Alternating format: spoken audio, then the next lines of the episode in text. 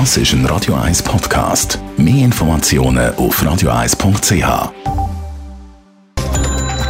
Netto. Das Radio 1 Wirtschaftsmagazin für Konsumentinnen und Konsumenten wird Ihnen präsentiert von Blaser Greinicher. Wir beraten und unterstützen Sie bei der Bewertung und dem Verkauf von Ihrer Liegenschaft. blasergreinicher.ch Dave Burkhardt. Die Schweizer Börse dürfte heute freundlich eröffnen. Laut den vorbörslichen Daten von Julius Berg geht es beim SMI ein Viertelprozent im Plus los. Gestern hat er mit 12.163 Punkten leicht im Minus geschlossen. Gehabt. Zum Börsenstart notieren alle 20 SMI-Titel im Plus zwischen 0,2 und 0,4 Prozent.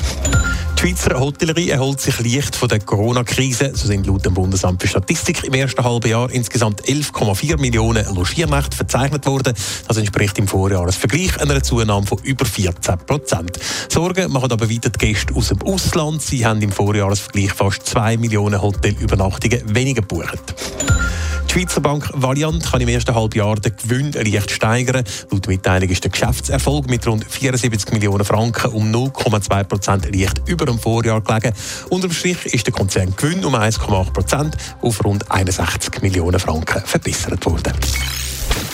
Es ist kein Geheimnis, dass die Luftfahrtindustrie von der Corona-Krise besonders hart getroffen worden ist. Jetzt gibt es das erste Mal konkrete Zahlen und die sind eindrücklich, Dave Burkhardt. Der Weltverband der Fluggesellschaften IATA hat sein Jahrbuch 2020 herausgegeben und zeigt damit jetzt einmal auf, wie schwer die Luftfahrt wirklich von der Pandemie getroffen worden ist. So sind zum Beispiel im letzten Jahr nur 1,8 Milliarden Passagierreisen im Linienflugverkehr verzeichnet worden. Das sind über 60 Prozent weniger als im Vorjahr und entspricht dem grössten Einbruch seit dem Anfang der systematischen Aufzeichnungen der Passagierkilometer 1950.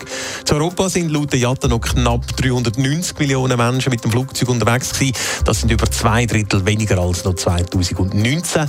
Weltweit sind die Amerikaner noch am meisten geflogen vor den Briten und den Deutschen. Also massiver Passagierrückgang bei den Fluggesellschaften, das hat natürlich auch wirtschaftliche Konsequenzen. Ja, das lässt sich äh, dann leider nicht vermeiden. Der Gesamtumsatz bei den Fluggesellschaften der ist um 70 Prozent zurückgegangen auf noch knapp 190 Milliarden US-Dollar. Nettoverluste die belaufen sich auf über 126 Milliarden Dollar und das alles führt natürlich auch zu einem massiven Stellen Stellenabbau in der Branche. Insgesamt sind wegen der Pandemie in der Luftfahrtindustrie 1 Million Arbeitsplätze verloren gegangen. Netto, das Radio 1 Wirtschaftsmagazin für Konsumentinnen und Konsumenten.